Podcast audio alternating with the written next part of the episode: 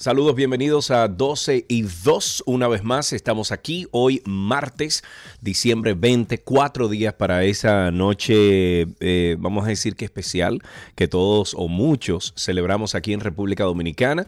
Eh, yo estoy en la costa oeste de los Estados Unidos y Karina está en Argentina. Che, ¿cómo En andás, Argentina, loco? en Argentina. ¿Cómo andás, aquí, locura? Eh, Aquí esperando Navidad ya bajando un poco, un poco, ligeramente, no es que ha acabado, porque hoy es el desfile de los jugadores por todas las calles de Buenos Aires. Por lo que mañana, bueno, hoy y mañana también seguirán siendo un día intenso, pero lindísimo. Esperando también que llegue esa noche donde todos buscamos estar en paz, en familia, tranquilos y desconectándonos un poco.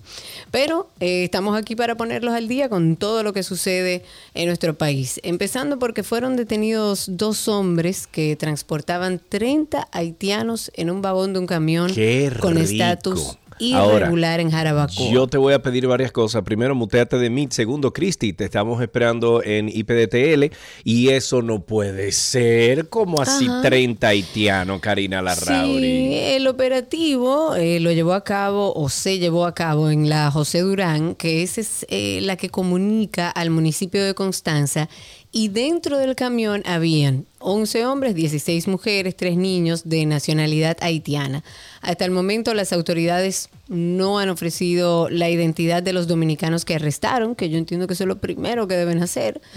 Eh, pero le señala como traficante de personas, que es un eh, es una acusación seria. Ojalá y den un ejemplo para que los demás Den puedan un- ver lo que sucede. un ¿Qué? ¿Den un Un qué? ejemplo. Estamos a fin de año, yo estoy como esperanzada hoy. Oye, un ejemplo quiere Karina para ello. Pero Bueno, este es no, el pero pan de óyeme, Oye, oye, tanto- este es el pan de cada día, Karina Larrauri. Sí, pero eh, tratando de dejar un poco la chanza al lado, se está haciendo más de lo que se hacía antes por tratar de regularizar Ah, no, a los nacionales haitianos. Eso sí, eso sí, así mismo. Entonces, ¿tú quieres decir que yo soy un chancero? Eso fue lo que tú dijiste, deja la chanza, chancero. Ujú. Ok, la directora general de persecución de la Procuraduría General de la República, Jenny Berenice Reynoso, dijo la tarde de ayer que está en total y contundente desacuerdo con el pedido de la defensa de Jan Alain de que le sea ampliado el plazo a un año para conocer el juicio preliminar que se sigue contra el ex procurador general de la República para tener tiempo de estudiar las pruebas acusatorias. No, ella no. Jenny Berenice dijo que se trataba de algo vergonzoso tener que acudir a un tribunal a discutir un, pedimien- un pedimento como ese y le comunicó al magistrado Martínez que entendía que el pedido de la defensa de Jan Alain era irrazonable y que lo que buscaba era entorpecer el proceso. Porque, según ella, en ningún caso, en ningún caso se otorga ese tiempo para conocer unos documentos que ellos tienen hace más de cuatro meses. La también procuradora adjunta propuso que el juez le otorgue a la defensa de Jan Alain Rodríguez un plazo de cinco días ya que dice que tiene problemas para acceder a los documentos del disco duro y que le otorgue 10 días al Ministerio Público para asistir a los imputados en el caso Medusa. Yo lo que entiendo es que están jugando a Bururú Barará donde está Miguel. Vamos a ver qué va a arrojar las elecciones y vamos a ver si el PLD recobra alguito de poder para entonces ellos ver cómo ha- hacen Muchacho, su pero tú te fuiste como muy lejos. Ah, conspirativo, conspirativo. No, pero es una teoría de conspiración. Pero lo, lo que yo sí, lo que yo todavía estoy esperando es que alguien me confirme lo ¿Qué? que dijo la- uno de los abogados de la defensa de ¿Qué Jan dijo, Alain, ¿Qué dijo? que el expediente abogados? tiene 6 millones de páginas. Es que yo quedé anonadada. Yo no sé que de verdad, no sé si fue un relajo, eso. una ironía. Entonces, honestamente, yo quiero que alguien me explique si es así, porque si tiene 6 millones de páginas, no un año, yo le daría tres. Pero Tómese su tiempo. este muchacho te lo puede explicar. Eh, ay, ¿cómo que se llama? El salsero, el caballero de la salsa. Eh, ay, Dios mío. Eh, ¿Cómo que se llama? Que alguien me explique. Que alguien me diga, ayúdanos, Cristi, no nos deje así. Gracias, Gilberto Santa Rosa. Pero bueno, él te puede explicar. Él te puede explicar. Sí. Bueno, dentro de las cosas que tenemos que comentar, el encargado de negocios de la Embajada de los Estados Unidos dijo en el día de ayer que las restricciones impuestas a Central Romana eh, le impiden la importación de azúcar al país norteamericano por parte de esa empresa y se va a mantener hasta tanto se verifique que en la empresa no existe maltrato contra sus trabajadores. Robert Thomas dijo que ha habido más de 10 años de investigaciones continuas que se han llevado a cabo. Qué coincidencia que ahora surja todo y que finalmente hayan ahora, terminado sí. la investigación y que trabajaban en conjunto con Central Romana para, según ellos, remediar estas preocupaciones y poder certificar que eh, ellos han corregido. Eso hace algunas semanas Estados Unidos, para recordar a, a la audiencia, prohibió la importación de azúcar que se produce en nuestro país por la empresa de Central Romana Corporation.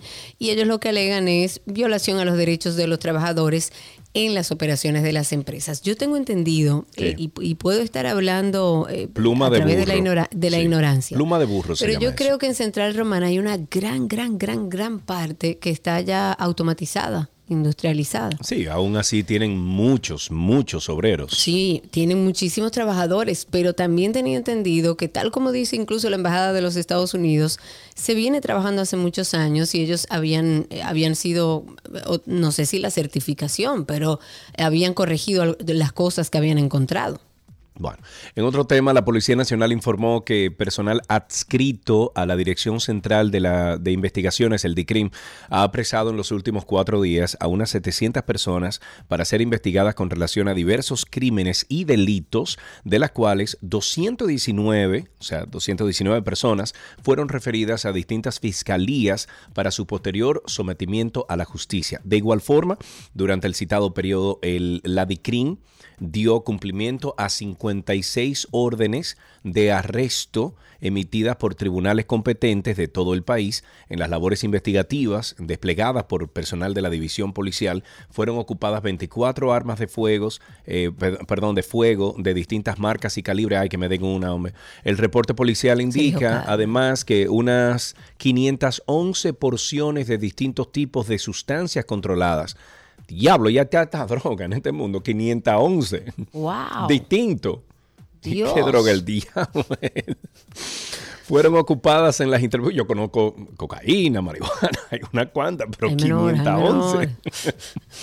bueno, Son como eh, muchas. O sí. somos muy ignorantes nosotros también. Parece. Entonces, estas eh, eh, sustancias controladas fueron ocupadas en estas intervenciones realizadas y 19 vehículos de distintas marcas y modelos fueron recuperados a nivel nacional.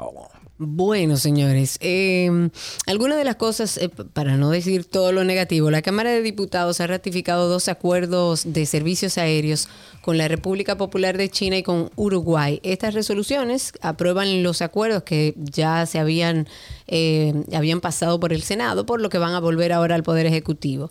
Para que entiendan, por un lado, este acuerdo que firmaron entre el país y China eh, fue firmado en Beijing el 2 de noviembre. Esa es la primera parte, eso fue en el 2018. Y este acuerdo lo que establece es servicios de transporte aéreo civil entre ambos países y reconocen la importancia de- del transporte aéreo como un medio para fomentar eh, según ellos mismos expresan la amistad, el entendimiento, la cooperación entre todos los pueblos, pero dicho de una manera más práctica, hay nuevos vuelos para la República Popular de China y con Uruguay también, lo que hace mucho más simple para los dominicanos que quieran viajar a esos destinos, pues encontrar pasajes. No, y no solamente Y eso, que están, que están por el piso los vuelos, porque ahora Por mismo tú, puedes viajar, por ejemplo, en la nueva aerolínea Arajet por 70, 80 dólares. Sí, sí, sí. Tú te sí, vas, sí, entonces. Hay muy buenas ofertas. Y mientras Sí. más y más vuelo haya, vienen más turistas y nosotros también Claro. tenemos la facilidad de salir. O sea que si usted lo que quiere es llegar a la frontera de México, te cuesta unos 80 dólares en un avión, no tiene que irte en Yola y tiene más chance de llegar a los Estados Unidos. Muchacho, ¿qué es lo que nos pasa hoy? Pero Cerremos esto Es que es- ahora. eso es lo que está pasando, Karina, no es otra cosa. Agentes de la Policía Nacional apresaron a un hombre acusado de arrastrar a un perro atado de una soga a bordo de una motocicleta, o sea, de una moto, en el el municipio de Jarabacoa. Este detenido eh, que se llama José de Jesús Tejada Rodríguez, hijo a quien agentes de la institución venían dando seguimiento desde hace varios días y fue trasladado a la Fiscalía de La Vega para ser procesado. Un video que circula en redes sociales muestra el momento en que este animal, porque el perro no es animal, ese es un animal, el animal arrastraba al canino atado de una soga en una calle del sector El Bolsillo, acusándole, em, bueno, causándole graves heridas al, al, perro. El detenido será, será procesado por violar las disposiciones contenidas en la ley 248.12 que hace referencia al maltrato animal y según la legislación toda, em, bueno, toda, toda persona que violente los artículos 30, 32, 46, 50, 53 y 61 será castigado con prisión entre seis meses a un año y una multa de 25 a 50 salarios mínimos establecido por la Tesorería de la Seguridad Social. Yo estoy con que lo cojan a él, lo amarren igual y lo arrastren, por lo menos por un kilómetro. No tanto, no, no, exacto, no, se puede hacer A mí no me gusta promover la violencia y uno no puede decir no a la violencia violentando a otro. señores. Sí, pero la verdad es triste y eso habla mucho de una sociedad, de cómo, de cómo trata a sus animales. Por Dios. Eh, el director ejecutivo del Intran, nuestro amigo, mi primo Hugo Veras, dijo que en el año 2023 se va a extender el programa Parqueate Bien al Gran Santo Domingo según Hugo, en las calles del Distrito Nacional donde entró en ejecución este piloto. Recuerden que lo hablamos aquí muchas veces. Eh, se ha hablado de que ha funcionado bastante bien, que hay un flujo, hay un aumento del flujo del tráfico que fue de un 43%. 43%. Ah, no, pues Hugo ya está manejando la cifra de la policía, que implementan una vaina hoy y ya mañana está. No, pero en esas calles puede ser, porque que si no están parqueados de ambos lados, como se parqueaban, Sergio, puede ser. Eh, Yo, la verdad, me encantaría, él, él, debería compartir, o no sé si existe, ojalá ya existiera, una página donde uno pueda ver cuáles fueron las calles, cómo funcionaron, o sea, más información para uno entenderlo. Pero bueno, esto va a ser llevado al Gran Santo Domingo, se va a llevar también a San Pedro de Macorís, a San Cristóbal, Santiago y San Francisco de Macorís. La organización. por favor, ponle regla a los motoristas. La Organización Panamericana de la Salud, OPS, hizo un llamado urgente a donantes para la respuesta al cólera entre Haití y República Dominicana.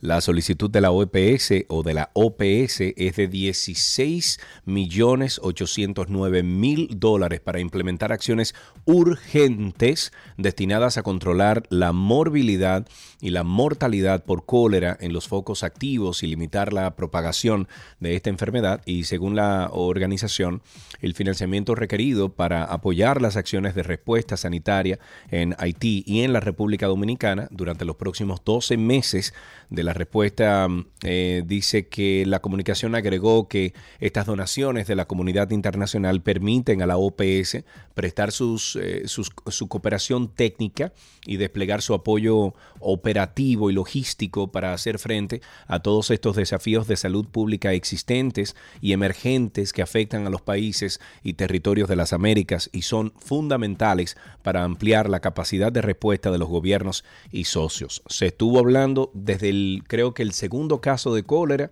Señores, comiencen a activar todos los dispositivos de seguridad en esa frontera. Señores, no dejen pasar esos haitianos así para acá, ten cuidado. Señores, y míralo ahí. Estamos en alerta. Y lamentablemente acabamos de dar una noticia de que se encontró uno y esos son los que se encuentran de, personas que cruzan a nuestro país. Esa es otra de las razones por la que nosotros como país tenemos el derecho de decir, no, espérate, y menos eh, eh, Haití enfrentando la situación que enfrenta. Para finalizar esta parte introductoria, eh, siempre queremos recomendarle, Karina y Sergio, After Dark. Hay muchísimo contenido que habla de bienestar, de salud mental. Y hay uno en particular que cae muy bien para esta época. Uno tiene que aprender a cerrar círculos, a terminar un año con todo aquello que quedó abierto. Bueno, déjame ver cómo voy cerrando para no llevarme ningún pendiente para el 2023. After Dark. Es una época donde debemos hacer una revisión de todas aquellas cosas que tenemos pendiente por hacer. Vamos a explorar un tema que mm, indudablemente yo creo que va con la época que estamos viviendo. A veces cuesta un poco ver lo que sucedió en el pasado y cuando cuesta regularmente es porque justamente no hemos cerrado ciclos. Y sobre todo lo podemos detectar viviendo nuestra vida en el presente, las cosas que se nos repiten, las estructuras mentales que se nos repiten y nos generan una interferencia o nos generan un malestar en nuestra vida, son ciclos del pasado sin cerrar y que nos están interfiriendo. Estamos finalizando un año y es una buena oportunidad para ver qué ciclos aún permanecen abiertos en nuestras vidas y decidir cerrarlos de una vez. No podemos renovarnos en el presente si tenemos un pasado que de alguna manera nos, nos viene como persiguiendo, ¿no? Karina y Sergio. After Dark. Karina y Sergio After Dark está disponibles en absolutamente todas las plataformas de podcast. Nos pueden buscar en Google como Karina Larrauri o Sergio Carlo Podcast o pueden poner el mismo nombre, Karina y Sergio After Dark. Hay más de 60 episodios, compártalos, eh, busque entre, entre los títulos si hay uno que le parece más interesante que otro. Pero ya hay mucha gente que nos ha dicho que ha disfrutado mucho todo lo que hacemos ahí en Karina y Sergio After Dark. Hasta aquí esta primera parte de 12 y 2 y continuamos con mucho más. Ya regresamos. Todo lo que quieres está en 12 y 2.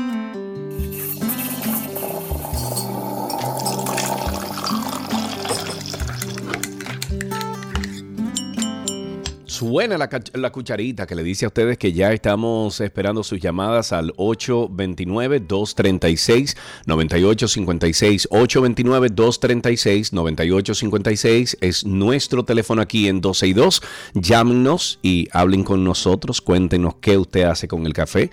Esta mañana eh, aquí fueron a buscar un café especial que están haciendo, eh, no un café especial, pero un café diferente que están haciendo ahí en, en una cafetería cerca de la casa donde estoy en Oregón y le di una probadita y eso es una delicia. Tengo que ver cómo es que hacen el café, pero es una, yo fui ayer, es una cafetería hermosa con muchísimo tipo de café, etcétera. Bueno, pues 829-236-9856 es el teléfono aquí en 12 y 2. Cuéntenos cómo usted prepara el café en su casa. Eh, mientras tanto, el sabor del café, no sé si ustedes saben, pero eh, depende del tipo de envase donde lo tomes. Una, que siempre ha dicho que no toma café en un jarrito es Gabriela Reginato. Never in the life. Las células sensoriales de nuestra lengua nos ayudan a saborear, eh, diferentes alimentos y, y bebidas. Sin embargo, aunque usted no lo crea, el material en que comemos o bebemos tiene un gran efecto sobre el paladar. Tomar café en un envase de vidrio, por ejemplo, es una de las mejores opciones ya que no afecta el sabor de la bebida. Es además reciclable, atractivo, porque, bueno, aunque es muy frágil, se recomienda beber café a 50 grados Celsius o más, ya que el sabor y el aroma pueden no sentirse si la temperatura es inferior. Los envases, por ejemplo, de acero inoxidable, son una, aleación de metal fuerte que es fácil de limpiar. A diferencia del vidrio y de la cerámica, este material tiene una alta conductividad térmica, por lo que se acumula menos calor. Son irrompibles y reciclables. eh, reciclables. Yo creo, yo creo que cuando uno se toma esa, esa, ese jarrito de, de café, por ejemplo, en, en- en- en un envase de metal, sabe totalmente diferente el café. Tenemos en la línea a Railsa, mi amiga Railsa. ¿Cómo tú estás, muchacha? People. Hola, people. ¿Cómo tú estás, amor mío? Estamos bien, gracias a Dios. ¿Tú estás de acuerdo ¿Sabes? conmigo? ¿Tú estás de acuerdo conmigo con que el café en una tacita de metal sabe diferente? Bueno, mi abuela se lo bebía así. Sí, pero Y es que sabe En diferente. Estados Unidos. Sabe diferente. Yo no lo prefiero. Yo lo prefiero en cerámica. A mí me gustan mucho los mugs. Ujú. Y ahora tú sabes que el mug del Licey eh, sabe todavía mejor. Diablo, no podía dejar tu cuerda a un lado, ¿eh, Railsa? ¿Eh? ¿Eh? ¿Tú sabes? Está bien, no hay problema. Railsa, ¿cómo anda todo? ¿Cómo están los preparativos para Navidad?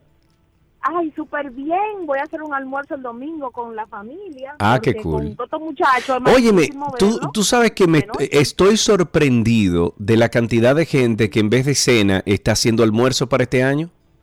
Sí, lo que yo hice eso desde que comencé a tener hijos Ajá. y veía el estrés de salir a cenar y ellos con sueño, Sí. no queriendo compartir. Todos nos dormimos temprano y al otro día compartimos feliz el almuerzo. Ah, pero mira, me gusta eso y se intercambian su, su, su regalito. sus cosas. Exactamente, los regalos. All right, all right. Pues Raiza, un beso para ti. Gracias por llamar, amore mío. Bye. Raiza, muchísimas gracias por llamar. Eh, quiero aprovechar y mandarle o enviarle un abrazo bien fuerte a Abel Ramírez, el Abel Man, en, en TikTok, con unos videos buenísimos, chistosísimos. Él cree que es dominicano, se cree dominicano, pero es rubio ojo azules, de- y yo le digo que él es de Jánico. Pero bien, lo pueden buscar ahí en TikTok y en, y en, en Instagram como Abel Man. Abel Ramírez, un abrazo, hermanito. Gracias por la sintonía. Hasta aquí entonces este cafecito de las 12 en 12 y 2.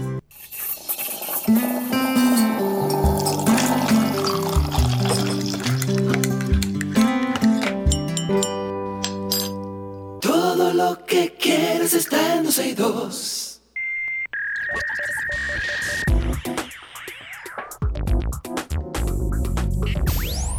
Vámonos de inmediato aquí en lo mejor de la web con que Google trabaja en una función para descifrar la letra de los médicos. Google anunció que se encuentra ¿Cómo trabajando. así? Eso va a ser Me encanta. No, Pero que me oye. encanta. No, no, Ka- Karina, eso va a ser imposible. Pero eso es una genialidad, Sergio. anu- anunciaron. ¿Cuántas veces tú viste una receta y tú No, dijiste, yo no. qué yo no, diantre yo dice no, yo no, yo no. Si usted no me lo escribió a mí así como, ¿cómo que se llama? En, mo- en molde. En Olvídate- cajón. No, no en cajón, yo no lo entiendo. Bueno, pues Google anunció que se encuentra trabajando en una nueva función para, no sé si has visto la, la herramienta que se llama Google Lens. Es de reconocimiento de imágenes Sí, que sí, tiene como objetivo descifrar las recetas escritas por médicos usando inteligencia artificial. Por lo tanto, los usuarios solo necesitarán cargar una imagen del médico a través del, del Lens, o sea, de Google Lens, y dejar que la inteligencia artificial haga el resto. La tecnología reconocerá supuestamente, o sea, lo que están trabajando, que automáticamente el texto escrito a mano y mostrará digitalmente el nombre del medicamento. En un comunicado compartido en TechCrunch, eh, Google enfatizó que esta herramienta puede admi- admitir la digitalización de documentos escritos a mano. No obstante, Manish Gupta, quien es el director de Google Research India, mencionó que no se tomará ninguna decisión basada únicamente en el resultado proporcionado por la tecnología. Google ya ha confirmado eh, o más bien no ha confirmado una fecha para saber exactamente cuándo llegaría esta funcionalidad a los usuarios, pero ofreció una vista previa de la funcionalidad en Twitter. Bueno, pues a mí me encanta la idea. No, eso no va otra información. Eso no va a No, funcionar. no, creo que funcione, pero No, es no, genial. no. Chach, Internet Explorer eh, desaparecerá completamente. Microsoft ha anunciado que en una futura actualización del navegador, Microsoft Edge desactivará permanentemente a Internet Explorer 11. Por ende, a partir del próximo 14 de febrero, este icónico buscador va a pasar a ser solo un recuerdo para la mayoría de los internautas, como muchas otras cosas, como Hi-Fi, por ejemplo. Dime una. ¿Qué otra? No te oigo, no te oigo. no te Espérate, oigo. eh, Ajá. te- FacePick, FacePick, ¿Cuál? FacePick, esa es Esa vieja, yo nunca la llegué. esa a es viejísima, FacePick, una de las primeras. Bueno, el pasado 15 de junio, día en que Internet Explorer llegó a su fin de soporte por el sistema operativo de Windows 10, Microsoft había anunciado el fin de la marca que estuvo presente en las computadoras desde el año 1995.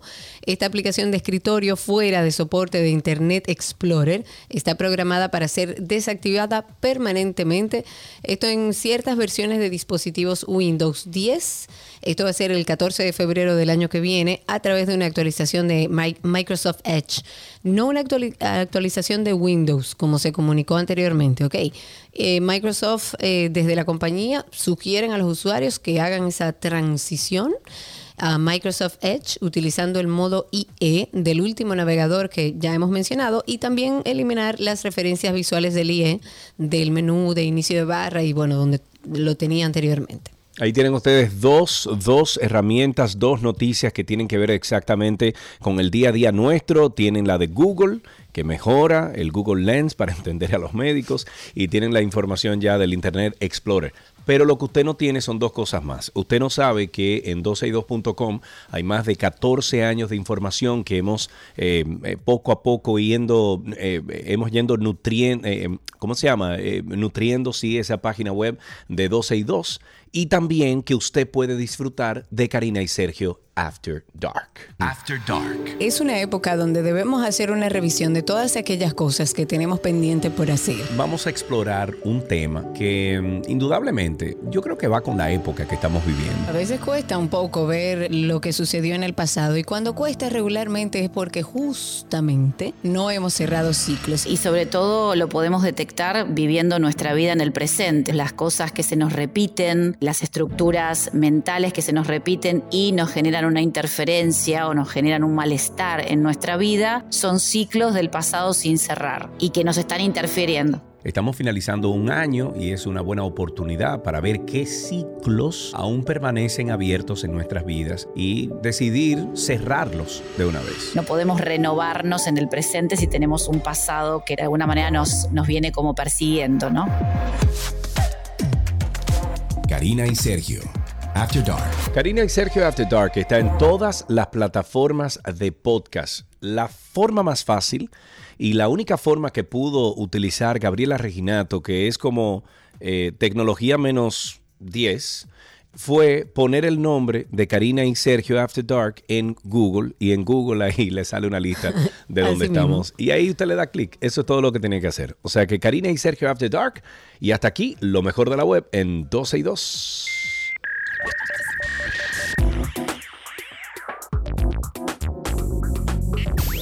Todo lo que quieres está en 12 y 2.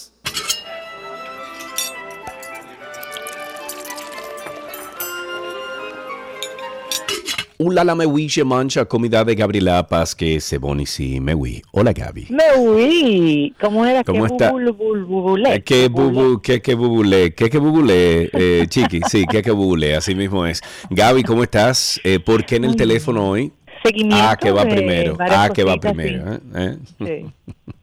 Ok, no entendiste. Ah, que va primero en D. Ok, eh, Gaby, entonces seguimos con esta... entendí. Dime otra vez. Ah, que va primero. Tú dijiste eh, y te dije ah, que va primero. Ah, ok. Sí, sí. Ah, Está lenta ok. ella hoy.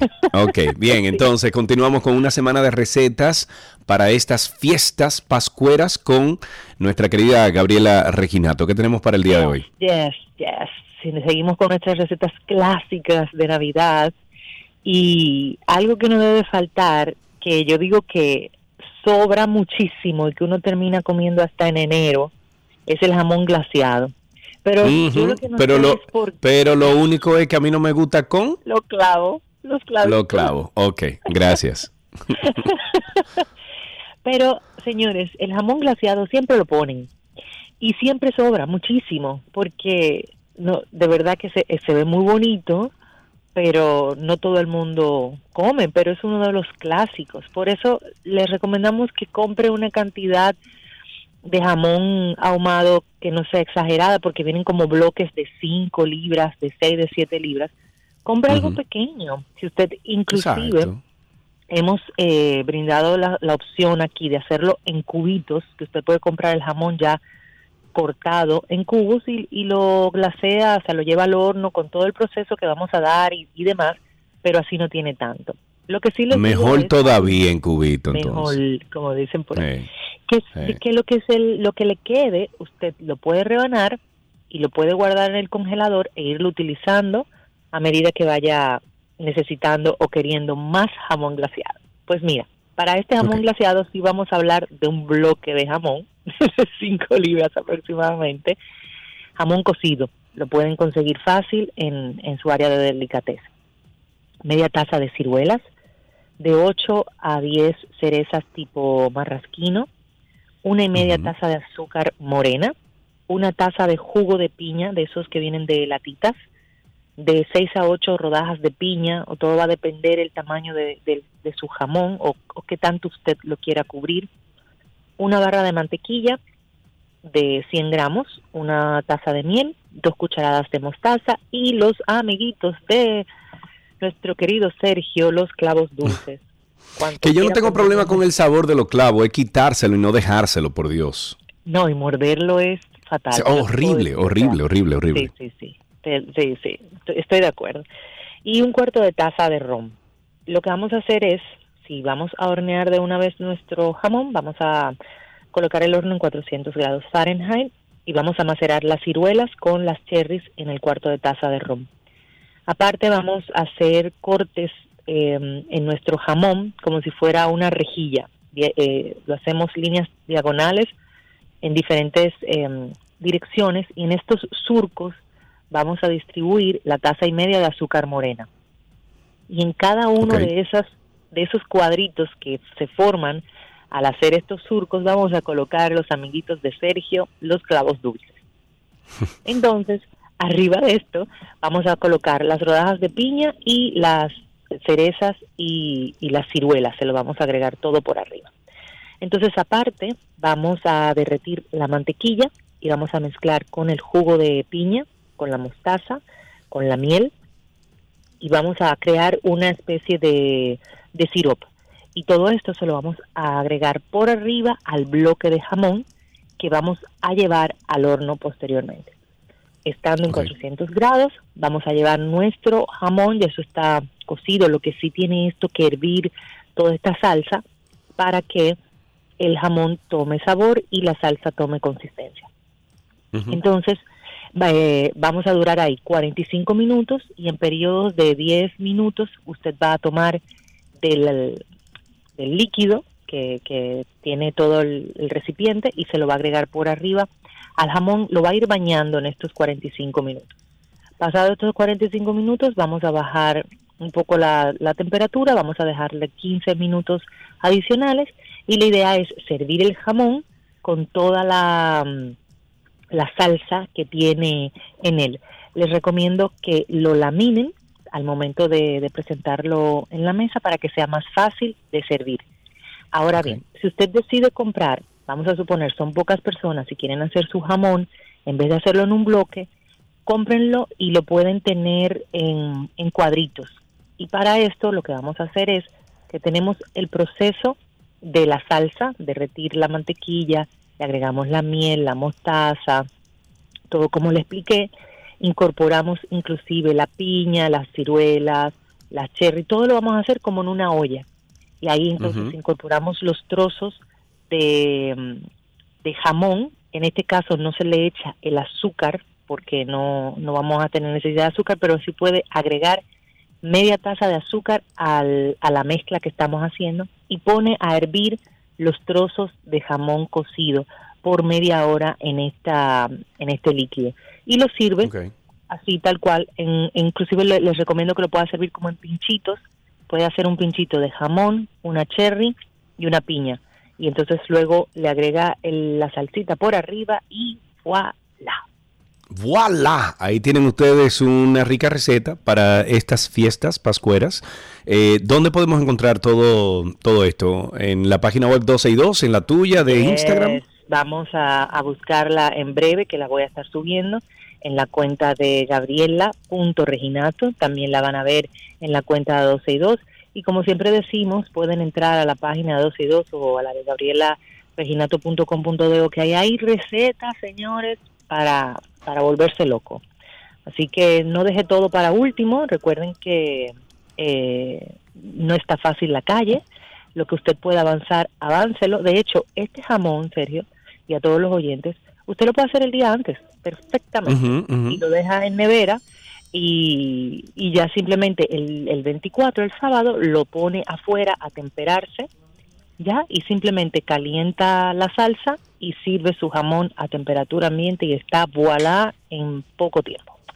Ok, eh, tú sabes que se me ocurre, eh, Gaby, que recordemos dónde conseguir lo- los potes mágicos, porque Claro. para estas navidades yo creo que eso sería un buen regalo para alguien, unos cuantos potecitos mágicos bien envueltos. Sí, sí, sí, no, Sí. para los angelitos y todo. Eh, la, la recomendación es siempre entrar a la página de mm, Voilà RD por Instagram y están en Santo Domingo, pasen por supermercados La Placita, en Carnicó, en Tienda Chinola, en Sonoma en City Market, en, en Blue Mall está Especias RD, eh, están las tres sucursales del típico Bonao, también en Constanza, en Mauros y en ah, Jarabacoa en, C, en CBJ y aquí en La Romana los va a conseguir en Gualacafe Marché, eh, también está en Casa Dicha, que pueden allá en Santo Domingo y en la tiendita de la autovía del Este.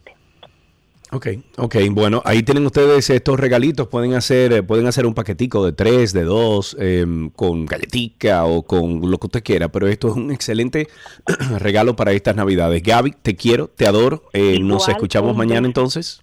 Así será con Dios mediante. Amén. Gaby Reginato estuvo con nosotros en esta receta de, eh, bueno, del mediodía. Ya regresamos.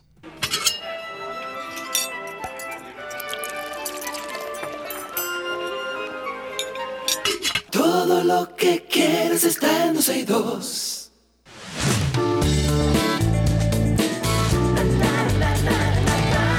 Hablemos de algunas noticias del mundo del entretenimiento. A pesar de toda la polémica en torno a la docuserie Los Duques de Sussex, que no la he visto, tú ya la empezaste, Cari. Claro, ya, pues, claro. Ya, la empezaste. Ajá. Chismosa. Sí, está muy bien. No, es que tú sabes que yo vi The Crown, entonces me quedé como con todo eso. Y me parece interesante que ellos den su punto de vista. Lo que pasa es que uno está en el medio y no sabe quién es que dice la verdad. Bueno, eh, serán invitados al acto de coronación del rey Carlos III el año que viene, pese a todas las críticas vertidas contra la familia real en el documental que realizaron para Netflix. Fuentes del Palacio de Buckingham dijeron que la pareja podrá participar en el evento previsto para el 6 de mayo si ellos así lo desean. Eh, según los miembros de la prensa que representa el palacio, la corona no tiene la intención de responder a las acusaciones de los duques de Se- Sussex eh, que lanzaron en este documental, ni tampoco de despojar a Harry y a Meghan del ducado, como piden algunas voces. La cantante colombiana Shakira publicó en su cuenta de Twitter sobre el caso de Ami- Amir eh, Nazar, futbolista condenado a muerte. Habíamos comentado aquí en el programa por parte del régimen iraní.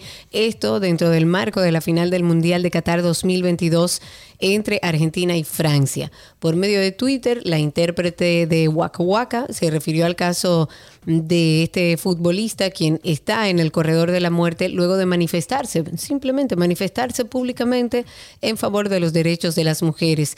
Y el tuit del pasado domingo decía, Hoy, en la final de la Copa del Mundo, solo espero que los jugadores en el campo y el mundo entero recuerden que hay un hombre y compañero de fútbol llamado Amir Nasser en el corredor de la muerte solo por hablar a favor de los derechos de las mujeres. Tras una larga espera, se estrenó un adelantico, una cosita de la película Barbie, protagonizada por Margot Robbie, mi amiga, y Ryan Gosling. Eh, se trata de una... Hey, si Margot Robbie un día tú te la Ah, encuentras y tú le dices, dime una palabra dominicana, y esa tigra te dice las palabras que yo le enseñé, Dios quiera. Tengo mucho miedo y frío. Nos la pasamos en eso, aprendiendo más la palabra. Bueno, se trata de uno de los estrenos más esperados para este 2023 de Warner Brothers y para el que ya existe una fecha oficial. En el primer teaser trailer de la cinta, que dura poco más de un minuto, Robbie se lució como la primera muñeca de este tipo de la historia que data de los años 50. La actriz aparece usando el icónico traje de baño a rayas blanco con negro, con el pelo recogido, el flequillo ondulado y los lentes de sol que caracterizan a la Barbie de antaño, o sea, la primera. El proyecto cinematográfico ya tiene fecha para llegar a los cines de todo el mundo y será el 21 de julio del año 2023. Hay una película en Netflix ahora mismo rara, interesante, te mantiene como al tanto, lenta, y pero que tiene un, un elenco impre- o sea ahí está al, eh, al Pacino no el otro eh, Robert eh, Robert De Niro eh. sí Robert De Niro ahí está Zoe Saldaña ahí está Margot Robbie ahí está eh, óyeme son como ocho o diez Pero la personajes película es buena. bueno es que te digo es interesante ¿Cómo se al llama? eh, Amsterdam se llama Amsterdam. Sí, la voy a Amsterdam. ver, le voy La a dar un buscar, chance. sí, sí. La cantante Rihanna ha compartido con sus seguidores de TikTok la primera imagen de su hijo de siete, me- siete meses, fruto de su relación con el rapero ASAP Rocky, así es que se pronuncia. Así mismo, sí, ASAP Rocky. El tierno video publicado en la red social le ha robado el corazón a todos los seguidores del artista y también empresaria de Barbados, quien ha mostrado completamente el rostro de su bebé, cuyo nombre se desconoce aún, ya que ninguno de sus padres ha querido decirlo hasta la fecha. Esta ha sido además la primera publicación de la cantante de Umbrella en su cuenta verificada de TikTok, donde ya acumula 6.3 millones de seguidores. Hackeada, así ha escrito Rihanna junto al video del pequeño. En apenas unas horas, la cantante ha logrado más de 2.2 millones de me gusta en TikTok y decenas de miles de comentarios de sus seguidores que han tratado como de buscarle el parecido con sus padres. La actriz estadounidense Amber Heard, amiga de Karina, Ay, ay, ay, llegó a un acuerdo mira. para resolver el caso de difamación que perdió contra su ex esposo Johnny Depp. La intérprete de 36 años escribió en Instagram que había tomado la decisión difícil de llegar a un entendido y agregó que no fue un acto de concesión. Ella y Depp, de 59 años, se enfrentaron en la corte a principios de este año, donde los miembros del jurado escucharon detalles íntimos de su relación. Luego, un jurado decidió que Heard había difamado a Depp en un artículo en el que decía que había sido víctima de abuso doméstico y sexual. Sin embargo, esa publicación en redes es toda la información que se tiene hasta el momento, ya que los términos del acuerdo anunciado por Heard no se han hecho públicos. Ahora, yo, Johnny Depp, le hubiese dicho, oye, no me paguen nada, tranquila. Yo creo que eso seguro fue lo que acordaron porque ella ¿Tú te supuestamente no tenía el dinero ¿Tú para te pagar. imaginas? Y ¿Qué, galleta? Es una Bueno, galleta. Y lo que ella buscaba también quizás. Una mujer fue detenida el día de ayer en Nueva York cuando presuntamente había robado los regalos que estaban debajo del árbol de Navidad de la casa de quién? ¿Cómo así? De Robert De Niro. ¿Cómo así? Así, ella entró, estaban los regalos abajo del árbol y ella entró y se los robó. Y aunque el actor se encontraba en la casa en ese momento, no se llegó a cruzar con esta mujer. Según la prensa, la mujer de 30 años fue identificada como Chanice Avilés y tenía 26 arrestos previos, principalmente por robos. Su largo expediente fue la razón por la que la policía de este barrio de Manhattan ya estaba siguiéndola cuando entró en la casa del ganador de Niro. Los oficiales del Distrito 19 vieron a esta mujer caminar por la calle del vecindario a primera hora del lunes, probando diferentes puertas hasta que entró por la puerta de un edificio residencial y ella cogió los regalos de Robert De Niro. Vengo. Ahí, no pudo haber sido de Juan de los Paletes. No, no, no, pero no pudo haber sido de Juan de los Palotes, fue de Robert De Niro. Robert De Niro. Gracias. Hasta aquí estas informaciones del mundo del entretenimiento en 12 y 2.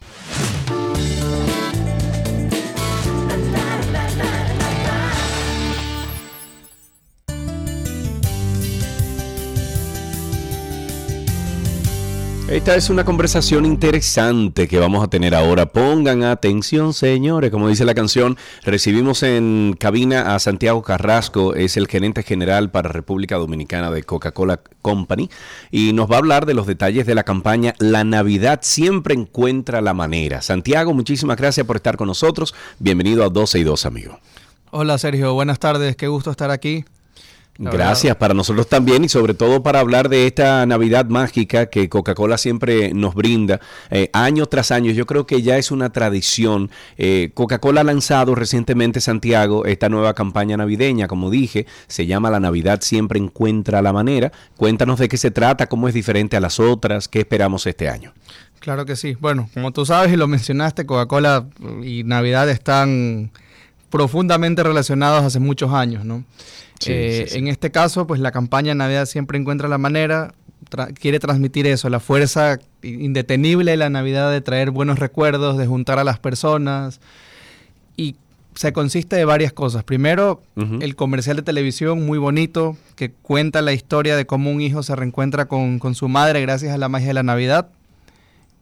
Por primera vez, además, tenemos una serie de tres capítulos relacionada con esta campaña en Amazon Prime y YouTube, disponible para todo el público que pueda ver eso. Ah, mira, no sabía, lo voy a buscar, qué chévere. Sí, para verlo en familia, muy bonito, con directores internacionales, etcétera. Entonces está disponible en las dos plataformas. Y en República Dominicana, pues estamos patrocinando algunos eventos, el arbolito de, de Agora Mall, el, agori- el arbolito también de Downtown Center, para que Sí. puedan ir y acercarse, somos patrocinadores. Y no menos importante, el arbolito icónico de la Plaza España, que se inauguró el 4 de diciembre. Hicimos un evento ahí muy bonito, hubo mucha gente, la verdad, acompañándonos y va a estar hasta el 8 de enero ahí Entonces la invitación a todo el público que vaya, se tome fotos, sobre todo de noche, es muy bonito, iluminado, la verdad.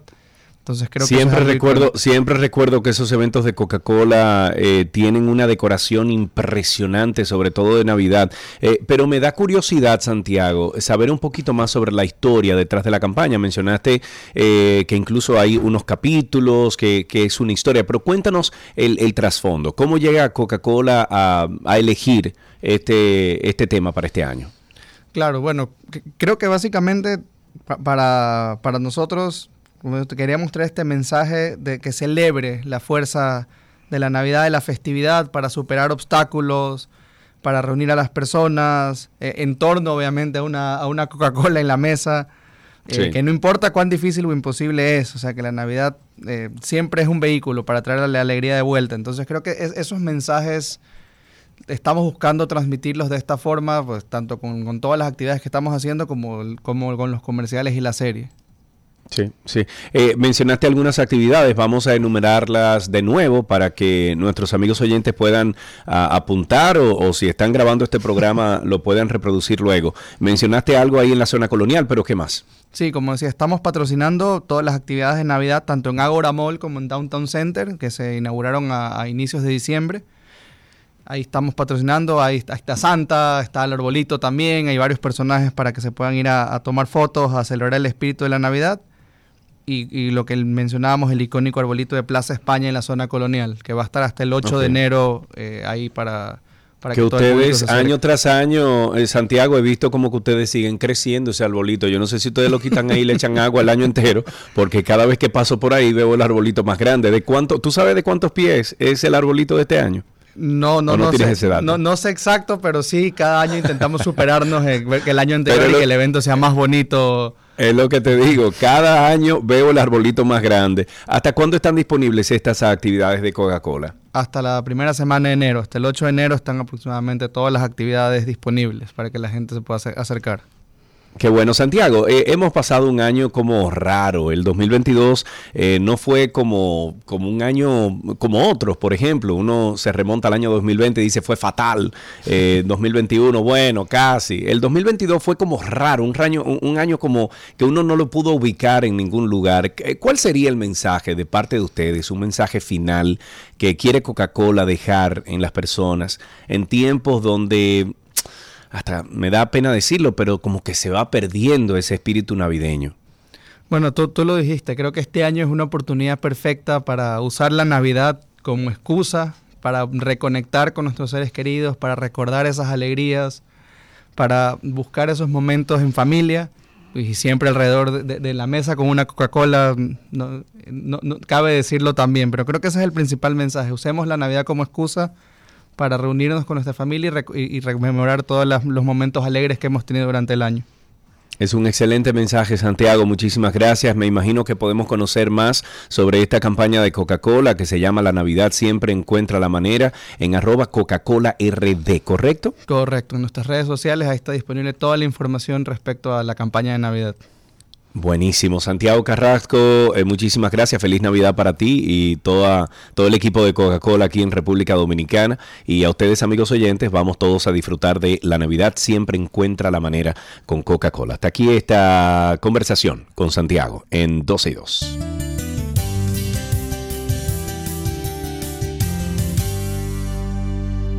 Todo lo que quieres está en 12 y 2.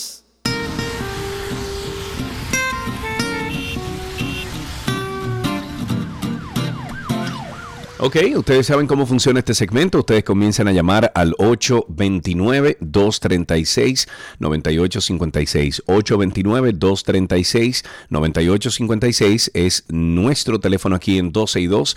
Comiencen a llamar, cuéntenos cómo está eso ahí afuera, cómo, está, cómo están las principales calles de nuestra ciudad capital, en qué están los charamicos, si han comprado su charamico ya, cuáles son las fiestas que vienen por ahí ustedes preparando. 829-236-9856, nuestro teléfono aquí en 262. Recuerden que todavía está hábil la dgii.gov.do para que usted pueda comprar su marbete, que es el, el derecho de circulación vehicular que tenemos que comprar y pagar, es un impuesto impuesto de este 2022-2023. dgii.gov.do. Ahí usted lo puede hacer en línea, se lo llevan a su casa, usted no tiene que salir a buscarlo y así ya usted sale de eso. 1.500 pesos para los vehículos fabricados hasta el 2017 y 3.000 pesos para los vehículos fabricados desde el 2018, inclusive en adelante dgii.gov.do. 829-236-9856, nuestro teléfono aquí en 262. Comiencen a llamar. Mientras tanto, para la Navidad del año pasado, el presidente Luis Abinader instruyó a la Dirección General de Presupuesto a transferir 100 millones de pesos a la Liga Municipal Dominicana para concretar más de 100 fiestas con artistas y orquestas locales. Para completar el presupuesto, la Liga aportó 3.436.000 correspondientes a entre comillas, recursos propios para ampliar el programa denominado Revivir la Alegría de la Navidad desde lo local. 2022, para así incluir hasta 58 ayuntamientos y 51 juntas de, de distritos municipales entonces el total ascendió a 103 millones 281 mil 266 los gastos se dividieron en dos. La mayor cantidad, el 62%, se usó para contratar a artistas y orquestas, el resto, el 38%, para costos de montajes, animación y otros aspectos. Los artistas más contratados para las fiestas fueron Crazy Design, con al menos 12 presentaciones, Kiko el Presidente, El Mayor Clásico, Quinito Méndez con 11 respectivamente, Chimbala con 10, Miriam Cruz con 9, según se contabilizó para esta publicación, a cada alcalde o director de junta de distrito municipal le fueron repartidos un promedio de 947 mil pesos. Sin embargo, unos seis recibieron sobre los 950 mil para organizar todas estas fiestas. El ayuntamiento del municipio de Puerto Plata recibió 1.393.000, la cifra más elevada. En esta fiesta eh, cantó a las a la y Mozart La Para para quienes destinaron el pago de 980 85 mil pesos. Y no que Mozart eh, había que pagarle como 2 millones de pesos, 3 millones de pesos por fiesta. Una cosa así era. 829-236-9856. 829-236-9856 es el teléfono aquí en 12 y 2. Eh, si usted no lo sabía, el 53% de las personas que sufrieron accidentes de tránsito Oigan qué, qué, dato más interesante. En los primeros 11 meses de este año 2022 están entre los 20 años y los 49 años de edad y de estos el 42% tiene entre 20 años y 29 años, según los datos que maneja el Seguro Nacional de Salud del SENASA. El director ejecutivo de la entidad, Santiago Jacim, hizo o dijo más bien que recibieron 287 mil demandas de servicios por esa causa de 62 mil 198 de sus afiliados, lo que representó 923 millones de pesos y dijo también que ese comportamiento siguió el mismo patrón de los últimos años. Ahí tenemos una primera llamada, tenemos a Luis en la línea. Buenas tardes, Luis, cuéntanos. Buenas tardes, soy Carlos. ¿Cómo está usted, mi querido? ¿Todo bien? Bendiciones para ti y tu esposa Gaby. Amén muchas oraciones han habido para ella. Ay, se lo agradecemos muchísimo. Se lo paso a Gaby. Le digo a Gaby cuando, cuando la ve en la, en la otra habitación cuando termine. Aporto también eh, para el antinoti. que aporto para el antinoti. Ah, pero gracias, gracias. Eso, eso lo agradece el equipo del antinoti. Me, me eh, hubo una mora que me están cobrando en el banco de 25 dólares, pero ya voy a tener que pagarlo porque me atrasé. gracias, amigo me atrasé, entonces ellos dicen que eso es la mora por, por el mes, no importa la, cantidad. Ah, pero te lo agradezco. Oiga, eh, yo quiero saber si es que la policía no tiene oficio ahora. ¿Por qué? ¿Qué pasó? Yo trabajo, por Bellavista y esta gente lo que se han dedicado es a, a estar agarrando haitianos, eso, tanto en la motorizada como en la patrulla también. Parece ser que la delincuencia eh, bajo acero, igual que, que otras cosas que le queda bajo acero. La mora judicial, como dijo sí. Molina, aparentemente que la delincuencia bajo acero, que nada más ellos tienen tiempo para eso, para agarrar al Bueno, recuerda también, Luis, que hay un dispositivo ahora mismo eh, fuerte para regresar a indocumentados a su país, mayormente de, de Haití. O sea que, me imagino que están trabajando en todo al mismo tiempo. Eh, 829-236-9856, 829-236-9856. Hasta el día de ayer, solo el 35% de los propietarios de vehículos hábiles han renovado el impuesto de circulación vehicular. Estoy hablando del Marbete, que comencé eh, este segmento hablando de eso precisamente. Es decir, que un total de 1.684.837 vehículos hábiles, solo 589.813 ya cuentan con esos marbetes actualizados. Esta información fue confirmada por el director de comunicaciones de la DGII, Carlos Reyes, quien dijo que hasta la fecha se han recaudado por este concepto 991 millones 929 mil pesos y en la actual campaña de la DGII estima una recaudación que ronda los 2.734 millones de pesos. O sea que ahora es que falta mambo. Señores, no dejen eso para último. Entren dgii.gov.do. Salga de eso ahora, de por Dios. Eh, entra a la página web dgii.gov, o sea, gov con V, que debería de ser B larga, pero bueno, eh, dgii.gov.do y salga de eso, por Dios, cómprese marbete para que entonces después lo estén parando y dice, ay, pero perdóneme, entonces hay que sacar los cuartos para darle entonces mojar el, el policía. Y ahí vienen las cosas. Un 54.4% de los dominicanos no conoce ni un derecho humano, según los datos arrojados por la primera encuesta nacional de derechos humanos en esta República Bananera, realizada por la Defensoría del Pueblo. En esta encuesta se evaluaron los conocimientos, opiniones, actitudes de la población en todo lo que tiene que ver con los derechos humanos, así como la situación de los grupos más vulnerables a la discriminación. Por rango de edad, el grupo que mejor conoce los derechos humanos se encuentra entre 40 años y más. No obstante, el 66.9% de las personas entre 18 y 24 años respondió que no conoce ningún derecho.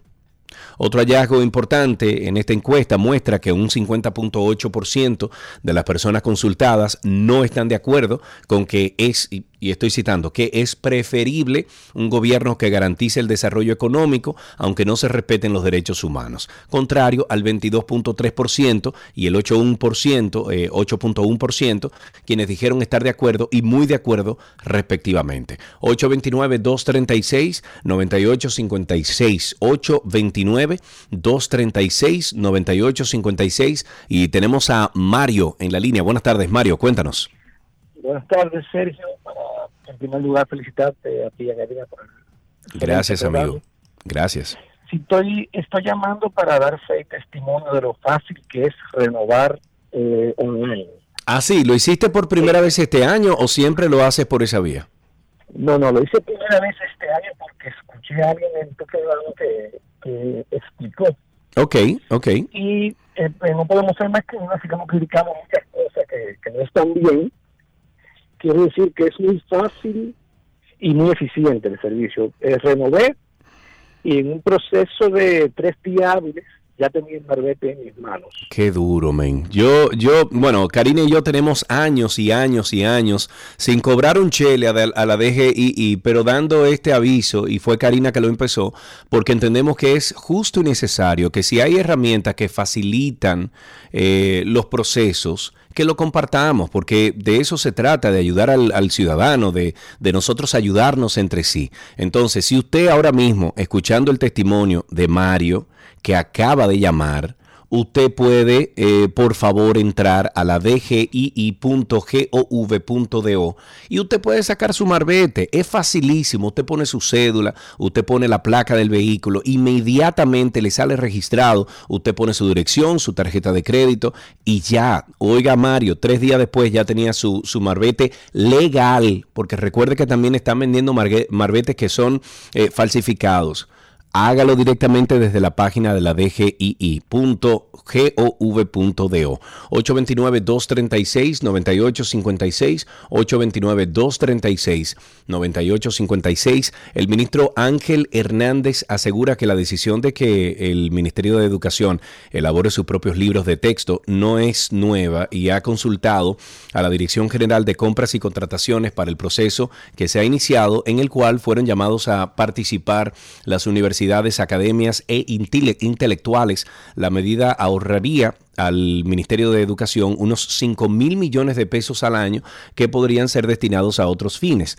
De acuerdo a Hernández, con el plan eh, decenal de educación se hicieron libros de texto sin, la, eh, sin las editoras y duraron eh, en el sistema casi 10 años y la ley prevé como obligación dotar de libros de textos gratuitos a los estudiantes del sistema educativo público. La DGCP ha certificado que las obras científicas pueden ser contratadas directamente por la especialidad del conocimiento de que se trata. Hernández explicó también que se invitaron a las academias de historia, de la lengua, eh, también la de ciencias, a universidades donde, por la naturaleza de su trabajo, están los intelectuales más conocidos del país y que eh, puede participar del proceso cualquier otro autor independiente si tiene la formación y la experiencia necesaria. Tenemos en la línea a Víctor. Hola Víctor, ¿cómo estás? Hola, Sergio Carlos. Un placer escucharte. Gracias, igual. Tanto tiempo tratando de comunicarme. Ah, pero este finalmente, finalmente. Cada vez que vengo al país, yo vivo allá en el Bronx, eh, siempre trato de comunicarme, nunca me puedo comunicar. ¿Y siempre te pasas la, la, o sea, siempre, siempre te pasas las navidades aquí en el país? Sí, sí. Mayormente siempre me la paso aquí y eh, soy comunicadora allá en, Nueva ah, York. pero bien, bienvenido entonces, colega. Sí, oye, Sergio Carlos, eh, yo estoy ahora mismo eh, sacando un dinero aquí en la Asociación de Ahorros, eh, la Asociación de Ahorros y Préstamos eh, Cibao. Sí. Es más fácil venir al banco, Sergio Carlos. Mira, tú, yo vine al banco y en un minuto me dieron el malvete, nada más viene con la una copia de la de la matrícula. Ah, bueno. Y lo que cuesta el malvete, 1.500 pesos y te lo dan de una vez. Ah, mira. Eso es una buena idea también. Muchísimas gracias por esa idea. Ya saben ustedes ahí el testimonio de nuestro oyente. En el banco también puede resolver. Ustedes sigan llamando 829-236-9856.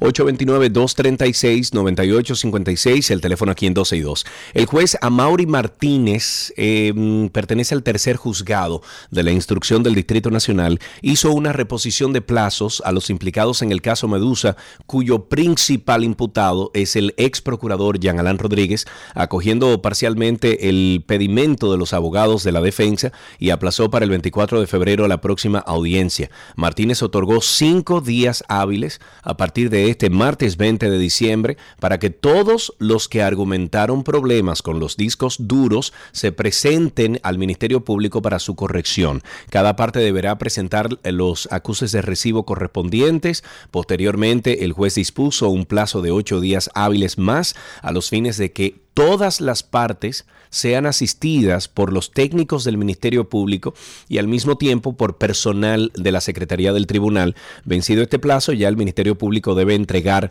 en un día hábil en la Secretaría del Tribunal un informe sobre el cumplimiento de la previa de, de lo previamente ordenado. Eso mandó el juez Martínez. Tenemos otra llamadita. Aquí estamos con Víctor en la línea. Buenas tardes, Víctor. Cuéntanos. Buenas tardes, Sergio. Mira, ese día que quería comunicarme con usted. Ah, pero bien, qué bueno que ya lo hacemos. Cuéntanos. Sí, para preguntarle a la, a la policía especialmente, si es que los motoristas no tienen, para los motoristas no hay ley. No, pero tú sabes que no. ¿Y, pero, ¿Y por qué tú estás preguntando eso, Víctor? Si tú sabes que no. Que aquí en los semáforos, por ejemplo, los vehículos de, de motor, de, de, vamos a decir, de cuatro ruedas, tienen que pararse, esperar a que la luz eh, se ponga en verde para, para avanzar. El motorista no. El motorista se va en cualquier momento y la, y la policía lo deja, los agentes lo dejan. No, yo veo que realmente la policía ni caso le hace, ellos salen como locos, se van en rojo y no hay problema. Yo estuve Sí. a punto de llevarme uno el día pasado, porque tú sabes que aquí el semáforo cambia y después cambia hay que esperar por lo menos 10 segundos. Víctor, óyeme, tú, tú estás en verde en el semáforo y un, y un motor, vamos a decir que de, en la misma, eh, en la misma intersección, se va en rojo, tú le das al motor y quien cae preso eres tú. Seguro, seguro. Ah, seguro no, que, que es así, amigo. No, no es seguro, no, es que es así y ya.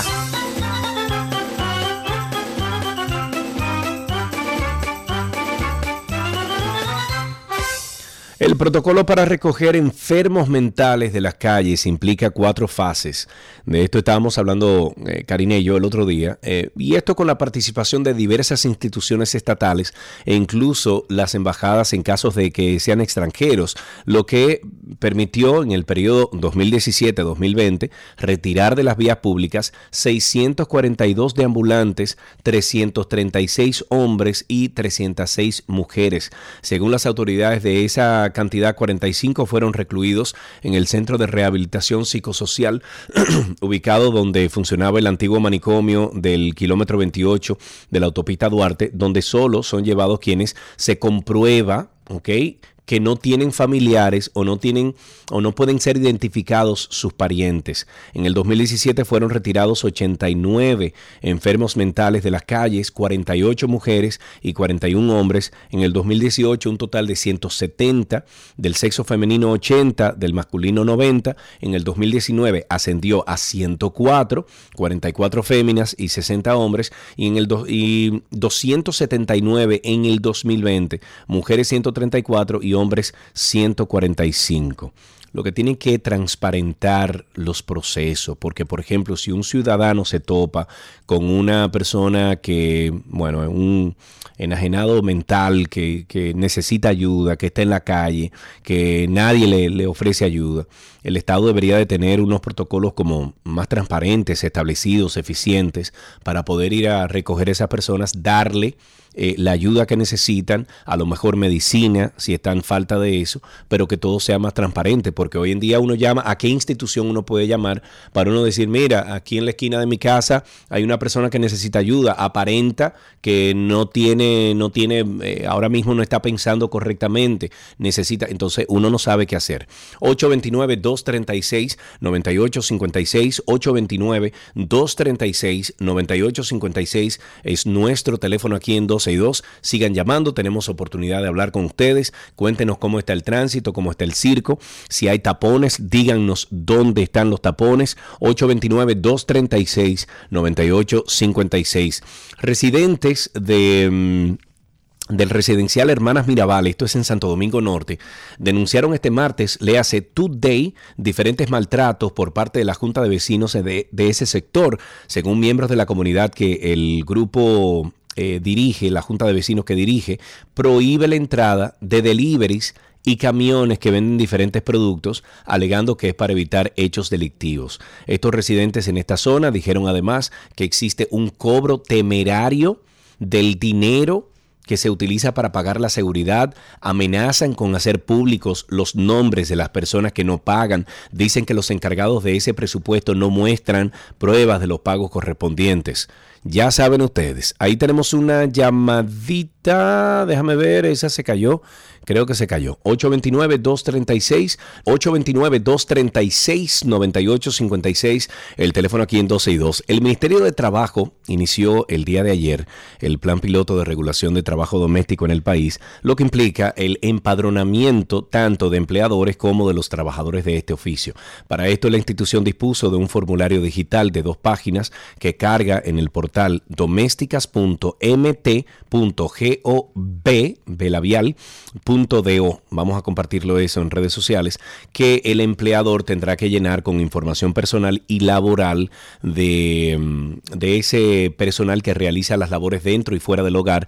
En la primera página pide al empleador colocar el número de cédula del empleado doméstico y una vez puestos los dígitos, aparecerá entonces en el sistema el nombre completo, nacionalidad y fecha de nacimiento de ese trabajador. Entren a la página domésticas.mt, M de mamá, T .gov.do estaremos compartiendo a través de 12y2.com esta información. Ahí tenemos dos llamaditas, la primera con Juan Carlos. Hola Juan Carlos, cuéntanos. Sí, buenas. Mira, así como se llama para los enajenados mentales, Sí. ¿a quién llamamos los ciudadanos cuando nos encontramos con extranjeros de, de estos vecinos que hacen su necesidad en las calles, se bañan, etcétera. Bueno, yo creo que el mismo número, eh, si, si nos dieran el número y si nos dijeran dónde que uno tiene que llamar, porque tú llamas a la policía, Juan Carlos, y lo primero que te dicen es, no, eso no es con nosotros. Tú llamas entonces a los bomberos y te dicen, no, nosotros pagamos fuego. Tú llamas a Kima, entonces uno no sabe dónde llamar. Es así. Es así. Gracias por tu llamada. 829-236-9856. Ahí tenemos a Elvis. Buenas tardes, Elvis, amigo. ¿Cómo estás? Bien, Sergio, ¿qué tal? Saludos Todo bien, todos. cuéntanos. Bien, Sergio, mira, yo, yo estoy llamando porque soy un padre de familia. Eh, toda la mañana me levanto a llevar a mis hijos a la escuela. Yo vivo en Santo Domingo Norte, en Villamella, Ujú. en la organización Máximo Gómez. Y definitivamente el creo que el tráfico aquí colapsó en República Dominicana, en Santo Domingo eh, específicamente. Eh, eh, en la mañana yo me tardo, o sea, yo salimos, nos levantamos 5 de la mañana, ya 6.30 estamos saliendo y aún así nos, nos tardamos una hora, una hora 20, una hora y media para llegar a nuestro lugar, a Don Bosco, desde Villamella a Don. Bosco, que, que es, es muy, muy corta la, la distancia. Eh, creo que los AME de verdad entorpecen definitivamente el tráfico para que fluya de una manera natural, o sea, se, se quedan como con una línea Sí. eh, y es horrible. Así, por ejemplo, yo me traslado también a, a Juan Dolio y veo, cuando vengo de allá para acá, que veo esa marginal, digo yo, no, definitivamente Santo Domingo no se puede salir, mucho menos para una época como esta, eh, y de verdad, el tráfico en aquí colapsó. Y no hay autoridades que hagan como algo eh, para reducir la, la chatarra que hay en el medio. Eh, yo, yo digo que pues, se puede hacer, por ejemplo, las licencias, eh, postergarla un poquito más, no darle licencia a todo el mundo. Eh, no sé, de verdad, pero hay que hacer algo porque esta ciudad colapsó. Así es, muchísimas gracias por tu llamada. Yo estoy totalmente de acuerdo contigo, Elvis. Aquí hay que hacer algo drástico. El, director del Intrant, Hugo Veras, anunció cambios eh, significativos para el 2023. Ojalá que sea en, en beneficio de, todo el tránsito de Santo Domingo y también en Santiago. Hay que ponerle ya caso a lo que está ocurriendo en Santiago, que ya se están armando unos taponcitos en algunos lugares que antes no lo hacían. Eso quiere decir que el parque vehicular también está creciendo para allá. La estupidez del conductor también está creciendo. O sea que son cosas que van de la mano. Pero si se busca un flujo o se encuentra un flujo mayor, eh, más efectivo de la ciudad de Santo Domingo, pues yo creo que funcionaría. Eh, hace un año y pico yo mencioné que en la ciudad de, de Kuwait, eh, ellos hicieron una circunvalación en la ciudad principal de ellos, o en el, en el, vamos a decir que en el, en el sector principal de tránsito de ellos, ellos hicieron una circunvalación que da la vuelta a toda la ciudad. Eh, yo he propuesto varias veces que, por ejemplo, la Luperón, la Kennedy a esa altura, hasta la Máximo Gómez, bajando hasta el Malecón, que eso se convierta como en una circunvalación que dé la vuelta hacia un solo eh, hacia un solo sentido en toda la ciudad de Santo Domingo y que las calles que van sur norte norte sur sean también de un sentido. Alguien y ese muchacho es ingeniero me dijo, "Mira, eso no está descabellada esa idea. Lo único es que ya ustedes saben, tratar de hacer entender a la alcaldía, a, a todos los que están involucrados, porque ahí hay como siete instituciones diferentes involucradas que tienen que ver con el tránsito, que si una no quiere, la otra dice que sí. Es un lío grandísimo. Eso no es tan fácil, pero debería de considerarse. Ahí tenemos a Jaime en la línea. Buenas tardes, Jaime, cuéntanos. Hola, ¿cómo están ustedes? Muy bien, gracias a Dios. Cuéntanos, Jaime.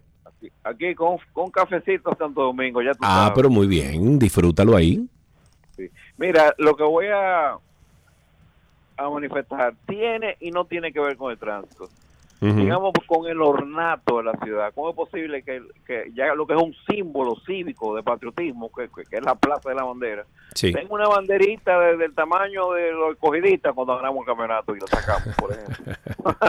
Muy bien eso, Jaime. Muchísimas gracias por tu llamada. 829-236-9856. Una última llamada y finalizamos con Tránsito y Circo. 829-236-9856 es nuestro teléfono aquí en 12 y 2. 829-236-9856. Según comunitarios de la Sursa, casi 4.000 familias que viven en la zona no tienen sistema de desecho cloacal. O sea, la cloaca de ellos no va para ningún lado. Y descargan sus baños en las cañadas que luego van a morir al río Isabela. Ya el ministro de Salud, Daniel Rivera, eh, ha especificado que para, para, controlar un brote y que el cólera se siga expandiendo, hay que mantener un sistema de limpieza constante de las manos, eh, cocer bien los alimentos, o sea, cocinarlos bien, eh, bien, beber agua potable y no verter estos desechos fecales al medio ambiente. Para garantizar el agua potable, el Ministerio, junto a la Corporación de Acueducto y Alcantarillado de Santo Domingo y la Cruz Roja, procedieron a instalar tinacos en distintas partes del sector para que la comunidad pueda tener acceso frecuente al agua de consumo. La CAS garantizará el mantener esos tanques llenos cada día, según indicó uno de sus representantes. La última llamada tenemos aquí a José. Buenas tardes, José. Tú eres la última persona al aire. Cuéntanos. Muchas gracias, José de Santiago. Eh, José de Santiago, cuéntame. Hablando del tránsito, Sergio Carlos de Santo Domingo, me parecería que muchos estamentos del gobierno que están en la capital no están en Santiago y eso hace que muchas personas se trasladen diariamente a Santo Domingo eh, trayendo más tapones a esa ciudad. O sea, como que sé yo, eh, hay que sacar un documento, hay que ir a Santo Domingo. El consulado, ir a Santo Domingo. Yo entiendo que hay intereses económicos, pero me parece que deberían descentralizar, eh, no ser tan centralizados con ese tipo de cosas. Y evitaría más tapones en la ciudad también. Así es, muchísimas gracias por tu llamada. Yo creo que, no sé si ya está funcionando, pero hay un sistema de digitalización de procesos que el presidente Luis Abinader y su, y su gabinete han propuesto. Eh, no sé si eso ya está funcionando, tendríamos que averiguar, pero si no, hazte tú también la búsqueda em, para que entonces pueda eh, puedas tú ver cómo funciona ese sistema. Creo que todavía no está implementado, pero eh, están trabajando en eso. Así finalizamos Tránsito y Circo en el día de hoy. Todavía tenemos media hora de contenido aquí en 12 y 2. Pero usted nunca le ha dado un cariñito a su gordito, su gordito, su gordito. Había una vez un circo que alegraba siempre el corazón. Sin temer jamás al frío o al calor, el circo daba siempre su función Siempre viajar, siempre cambiar. Pasen a ver el circo. Otro país, otra ciudad. Pasen a ver el circo. Es magistral, sensacional. Somos felices al conseguir a un niño hacer reír.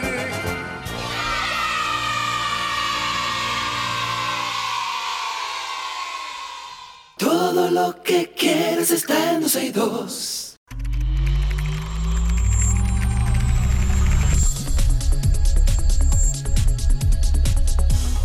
Estamos en artículos tecnológicos y los martes invitamos siempre a Orlando Prieto, es experto en tecnología y él nos trae siempre las principales informaciones sobre el mundo de la tecnología. Orlando, gracias por estar con nosotros, amigo, ¿cómo estás? ¿Todo bien?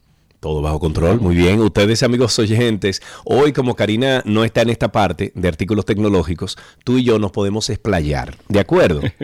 Habla con tranquilidad, extiéndete, amigo. Vamos a recibir llamadas al 829-236-9856, 829-236-9856. Pueden llamar, hablar con Orlando tranquilamente, que Karina no va a meter presión en el día de hoy. Orlando, ¿por dónde empezamos, amigo? Mira, esta semana hay una conferencia anual de, Google en la India, que normalmente es una de las más importantes, lógicamente por, por la cantidad de personal que tienen allá. Y una de las cosas que más sonado, que me pareció súper súper interesante, es ellos eh, una de las cosas que dijeron que están trabajando muy activamente, ellos tienen un, app que se llama Google Lens, que, es muy conocida y que la hemos mencionado mucho porque es súper interesante. Karina y, yo lo mencionamos ayer y eso no se baja a poder, amigo. Lo que ah, no, no, no lo van a poder hacer, de, de, la receta, yo dije eso mismito exactamente, pero mira, cuando Google se pone, bueno, para, para, los que no escucharon por si acaso, el tema de que dicen que van a poder transcribir, que están trabajando arduamente para poder transcribir mm. las recetas médicas y que están haciendo un team con farmacéuticos, con demás. O sea que a mí me dio muchísima risa porque de verdad hay veces que tú dices, eh, hay- bueno, hay muchísimos relajos que tuve que poner una línea horizontal y, el médico te dice, el, el farmacéutico dice, ah, sí, no, eso es tal cosa, espérate. Entonces, bueno, hay que ver cómo funciona. Pues ellos- ya ellos tienen el tema de que transcribe texto manual y te puedo decir, a mí me ha funcionado muy bien. Lógicamente es un texto que hay que revisar porque eh, tiene un porcentaje de error, pero ayuda muchísimo. Si tú tienes una hoja completa de texto, ayuda muchísimo a por lo menos digitalizarlo y corregir las faltas. Eso no se va a poder. Olvídate de eso, Orlando. Tú sabes tecnología. Óyeme, eh, es mago. eh, eh, oye, magia lo que hay que hacer ahí para, para poder descubrir una, una escritura de esa. Una Hay ortografía que ver de qué tanto avanza y cómo pone, porque al final tienen parámetros. Y bueno, lógicamente siempre han dicho que por lo menos hay un Claro. subset eh, definido de cosas que pueden escribir, porque al final es un, un medicamento existente en caso de. Pero bueno, el hecho de que pongan, dicen que esto puede traer muchos efectos secundarios interesantes en el tema de, aunque como dicen, aunque no logren esa, pueden aprender muchísimo más del tema de digitalización. Hasta el momento la digitalización de, de texto a puño y letra todavía sigue Sí. siendo uno de los temas más eh, difíciles por la variedad, porque es algo Ocho- tan personal como personas hay. 829-236-9856, 829-236-9856 es el teléfono aquí en 12 y 12. Estamos hablando de tecnología. Aprovechen que Orlando Prieto está con nosotros y mándale un... Óyeme, póngale eh, la pregunta en Japón a Orlando, pero llámenos, 829-236-9856. ¿Con qué seguimos? Mira, hay una, ahora mismo un poquito entonces contrario a, a Google. Hemos mencionado varias veces el caso de Google de que de cómo domina el tema de, de mapas y demás. Y hay un, ha salido un nuevo proyecto que me pareció extremadamente interesante, donde en, hubo varias empresas, donde las principales están Meta, Amazon y Microsoft, se han unido, bueno, y TomTom, que también es una de las, marcas más conocidas en el mundo de, de GPS y de mapas eh, a nivel comercial, se han unido eh, con la Fundación Linux y están, han lanzado un proyecto específico para hacer mapas abiertos. Hasta el momento el mundo de mapas es un mundo muy dominado por Google, lógicamente, por la cantidad de información que tienen. Y básicamente el concepto de esto, ya Amazon tiene su propia versión con mapas, eh, eh, eh, tiene también el caso de lo que tiene Apple y lo que tiene el mismo Microsoft. Entonces, el punto principal de esto es que compañías grandes puedan aportar el conocimiento que tienen de mapas y hacer una base de datos abierta para todo público, algo tipo lo que trató de hacer, o que ha tratado toda la historia, que es muy interesante lo que han logrado, pero no al mismo nivel, con lo que se llama Open Street Maps, que es una versión open source de mapas que uno puede usar en cualquier aplicativo. Y esto básicamente, el, el motivo es eso, poder... eh, personas que tienen muchísimo, compañías que tienen muchísimo más detalle de algunas zonas específicas, de datos ya rurales y otras cosas, poder unir fuerzas y ver cómo se puede atacar eso. eh, considerando que la realidad que, que los programas de mapa ahora mismo han cambiado mucho la forma de uno desplazarse. Sí, claro. eh, principalmente cuando estás fuera de, de lugares que uno no conoce. Ahí tenemos a Steven en la línea. Buenas tardes, Steven. Ah, el tranco. Aprovechamos entonces, nos vamos a un corte con... Ah, no, míralo ahí donde está. Ok. Tenemos ahí a Yanko Briseño, está con nosotros. Yanko, buenas tardes, amigo. ¿Cómo estás? Buenas tardes, ¿cómo está? ¿Cómo se sienten? Muy bien, gracias a Dios. Tú sabes que eh, Yanko vio mi foto, Orlando, no sé si tú la pudiste ver hace un ratito, pero yo dije, vamos al aire y puse una foto de cómo yo eh, hice como la instalación aquí de, de la cabina, ¿no? De la cabina virtual y me dice Yanko, de que diablo, ni porque está viajando tiene tres monitores, amigo. La fórmula más fácil para esto, usted ir a un Best Buy, si usted está en Estados Unidos, usted va a un Best Buy, compra dos monitores de esos baratos, de 200, 300 dólares, usted lo usa una, dos semanas y lo devuelve. Allá no preguntan, o sea, en Best Buy no preguntan como en República. Dominicana. Tú vas y lo devuelves con tu recibo y dices, mira, no me gustaron, punto, ya y lo recibe. O sea que eso es un, un alquiler seguro ahí. Yanko, cuéntanos. No, yo pasaba porque como Karina no está, entonces yo estábamos de relajo, juntemos dos segmentos a la vez y ya vamos. Ey, ey, ey. No, vale, no, no, no. Un abrazo para los dos, para ti, para Orlando, para Karina. Feliz Navidad. Yo voy saliendo de viaje, los quiero mucho. Nos vemos. Pero bien. Bueno, pues mantente al tanto, Jan, con un abrazo y que te vaya súper bien. Seguimos con artículos tecnológicos. Tenemos a Orlando Prieto, experto en tecnología, con nosotros, hablando de lo último, las principales informaciones de esta semana del mundo tec- eh, tecnológico. Y ustedes pueden participar a través del 829-236-9856. ¿Dónde íbamos, Orlando? Seguimos, hay un Instagram lanzó un hub para recuperación de cuentas. Me pareció súper interesante porque Instagram finalmente, es loco. famosísimo porque, perdón, al perder una cuenta es casi, no voy a decir imposible, impo- pero es casi imposible, súper casi imposible. difícil porque no hay un humano. Lo mismo Sí. pasa con Google y, y el caso de Gmail en las versiones gratuitas. Pero bueno, ellos han lanzado un hub. eh, lo lanzaron hace ya como cuatro días. En, en mi caso tengo cinco personas en particular que, que, bueno, que es, he guiado a hacer el proceso. Ninguno ha sido exitoso todavía, pero por lo menos hay un humano del otro lado. Sí, Eh, sí. O pareciera que hay un humano. Han empezado a dar respuesta. Hay que ver si se logra, porque lógicamente piden muchísimos datos. En un, en un caso en particular pidieron como varios datos que, que- que digan lo- la personalidad de la cuenta, de cómo es, no solamente el, eh, lo que uno publica, sino hicieron algunas preguntas de los lugares donde habitualmente uno usa, usa para conectarse, eh, Sí. ciudad, país, que no deben ser particularmente difíciles. Entonces, nada, hay que ver eh, si funciona, pero me parece una excelente iniciativa. Cónchale, loco. Eh, Tú sabes la gente que ha perdido cuenta con, con esos enlaces que le mandan a uno de No que forma. quiere ganar dinero con nosotros. Dale a este enlace, comunícate con nosotros y ahí mismo pierden toda la cuenta y la cosa. Eh, además, déjense de hacer ese tipo de cosas porque que no funciona. Si le 820 piden... Ajá. Ah, disculpa, dale. Dale, dale, dale. No, que si le piden es muy... se cae de la mata, pero como dicen, yo siempre digo, si le piden alguien, le escribe y a pedirle que mira, vas a recibir un mensajito, dame el número por algo, por lo que sea, nunca den esos códigos, pues son los códigos de, de validación, de, de Sí. segundo paso de autenticación. Eh, no den, yo creo que se ha dicho un millón de veces, pero no den credenciales a nadie, ni por teléfono, ni por mensajito. Eh, es muy raro, por no decir que nunca, no existe casi ninguna plataforma que lo pida por un medio no oficial. Igual, yo creo que la recomendación más básica, pero más importante es, si alguien llama a usted por teléfono de alguna institución, de cualquier cosa que sea, para pedirle algún tema de acceso, mejor tranque y llame por la vía oficial de esa institución. E igual, si, si reciben un link por un correo, por ejemplo, de Instagram, que su cuenta está comprometida y que es urgente, no sigan el link, entren a instagram.com o entren por la aplicación que normalmente le debe salir una alerta si lo que si es real lo que quieren decir. Igual con los bancos, o sea que 829-236-9856, 829-236-9856, el teléfono aquí en 12 y 2. ¿Qué más tenemos? Empezaron a entrar ya esta semana los dispositivos de los dispositivos físicos de, de casas inteligentes de Google dentro del protocolo de Matter. Eh, de materia, como sería en español, que, es el nuevo protocolo de automatización de hogares.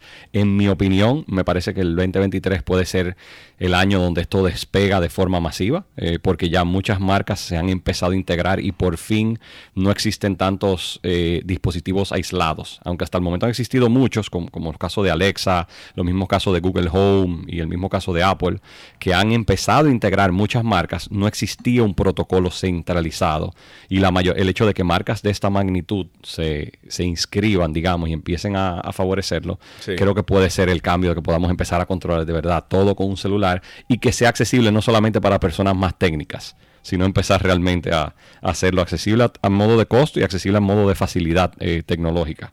Usted tiene, usted tiene toda la razón. Para finalizar, ¿qué tenemos? Por último, eh, pusieron, Microsoft lanzó oficialmente la integración de Microsoft Teams con los HoloLens. Los HoloLens son lo- los lentes de ellos de realidad virtual que, que te entiendo también pareciera que van a ser un boom el año que viene. Y es una de las primeras integraciones ya realmente del mundo de trabajo, donde ya uno puede tener el, el dispositivo con un par de, de monitores adentro, como si fuera, y tener ya una estación de trabajo. O sea que poco a poco se van integrando varios aplicativos. Hay que ver cómo, cómo termina, pero yo, yo lo probé hace tres meses y te puedo decir que me volví loco. eh, pero hay que ver a qué nivel. Pero me- mucho mejor que. Oculus y todo eso. Sí, bueno, es, es mucho mejor que el Oculus normal, obviamente, porque el Oculus normal es un dispositivo sencillo, pero ya cuando te vas a las versiones Pro, por el tema de que el Oculus, el, el Quest 2, que es el Quest que más aparece, es un dispositivo de, de baja resolución en términos generales para este tipo de cosas. Entonces, el HoloLens tiene una resolución muchísimo más grande que tú Ah, puedes ya. emular hasta como si tuvieras cuatro proyectores Wow. adentro con resolución nativa. Entonces, ya sí es algo que, que poco a poco, aunque se ve medio futurista, creo que ya poco a poco puede ser. A mí personalmente me encantaría en mi casa no tener que tener, eh, eh, yo tengo dos monitores, por ejemplo, pero Sí, me sí. gustaría tener tres como tengo en la oficina y ya Sí. entonces uno empieza a tener eso de que tú solamente te puedas sentar en una silla, en una esquina de tu casa, te pones tus lentes y tienes tu ecosistema completo. Óyeme, me o parece sea, que eso eh, sería tú me un estás éxito. diciendo que con esto, en un futuro, yo podría ponerme esos lentes, tener mi computador, mi computadora delante de mí y yo transmitir desde cualquier parte del mundo sin tener monitores. Eso es lo que tú me Y no tiene, no tiene que devolver los monitores en Best Buy, ¿no? te, pones, te pones tus lentes y con eso ya tú resuelves. Que sería literalmente el ecosistema y andas con un bultico del tamaño de los lentes. Loco, y tu ¿cuándo- laptop la puedes tener puesta en una cuándo silla. sal- ¿Cuándo sale eso? Sa- salí- ya salieron. El tema es que poco a poco han integrado las aplicaciones. Ellos no lo han puesto de una forma que tú puedes usar todo. El hecho de que ya empiecen a integrar Teams hace que muchas empresas grandes, principalmente multinacionales, empiecen a apoyar esto. Y lógicamente, mientras más gente compre el dispositivo, más Claro. posibilidades tenemos de que sea una realidad. Vamos arriba, O sea que, sea, que sea una realidad. Un paso me, a veo, la vez. me veo ya transmitiendo desde el carro mío adentro con una cosita ahí está y unos lentes puestos y ya con todo mi monitor y todas mis cosas. Yo pago por el videito de afuera que te estén filmando. Va a ser interesante. Orlando, muchísimas gracias por todas estas informaciones. Recuerden ustedes que Orlando Prieto es experto en tecnología y él todas las semanas, los martes, eh, eh, generalmente nos trae las principales informaciones del mundo de tecnológico. Ustedes pueden interactuar con Orlando a través de su cuenta de, en redes sociales que es arroba Orlando Prieto, arroba Orlando Prieto. Hasta aquí, artículos tecnológicos.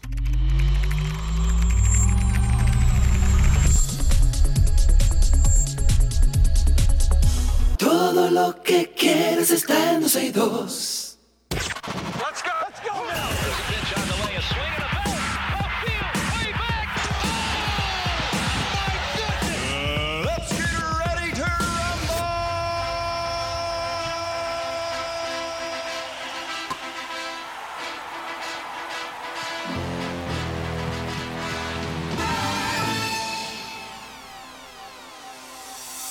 Estas son las noticias deportivas y nos vamos con béisbol. El torpedero de los Tigres del Licey, Ronnie Mauricio, fue escogido este lunes como el jugador más valioso del campeonato de béisbol invernal Dominicansky. Mauricio fue el principal hombre en la ofensiva de los Tigres, a quienes lideró para lograr el mejor récord de la temporada regular. El jugador, quien pertenece a los Mets de Nueva York en las grandes ligas, lideró el torneo dominicano en hits, 54 dobles, eh, tuvo, déjame ver, 15 y carreras rem- remolcadas 31. Además, finalizó segundo en jonrones con 5, anotadas 26, bases robadas 11 y tercero en promedio de bateo 2, eh, perdón, punto 287 en los 46 partidos en los que vio acción. Un En otra de béisbol, el, sí señor, el veterano lanzador de los Dodgers de Los Ángeles, Clayton Kershaw, estará en Estados Unidos en el Clásico Mundial de Béisbol 2023. La presencia de Clayton se suma a las del lanzador zurdo de los rookies de Colorado, Kyle Freeland y Brady Singer, serpentineros de los Reales de Kansas City, quienes también estarán en la nómina norteamericana. Luego está Ner- Néstor Cortés Jr. de los Yankees, que es otro brazo que tendrá el actual campeón de este certamen en el torneo que se va a jugar ya en marzo del próximo año. Eh, hablemos de efectividad de Clayton, que dejó 2.28 de efectividad con 12 triunfos y 137 ponches en 22 aperturas. Ok, me voy con básquetbol. El serbio Nikola Jo- eh, o Jokic, ajá, pivot de, o pivot más bien de los Denver Nuggets y Donovan Mitchell es la escolta de los Cleveland Cavaliers. Fueron elegidos este lunes como mejores ju- jugadores de la semana. Esto en la NBA. Eh, Jo- Jokic tuvo un promedio de 36 puntos, 17.3 rebotes, 8.7 asistencias en los tres partidos ganados por los Nuggets en la última semana, con dos victorias y una derrota. El serbio cerró la semana con una actuación histórica en el triunfo por 119-115 contra los Charlotte Hornets al acabar con 40 puntos, 27 rebotes y 10 asistencias, números que no se registraban desde el 1968. En fútbol, el delantero Karim Benzema anunció el lunes su retiro de la selección francesa, que la víspera cayó en la final de una Copa del Mundo en la que careció de la ayuda del delantero por una lesión. Esto luego de conseguir el balón de oro como el mejor futbolista del mundo.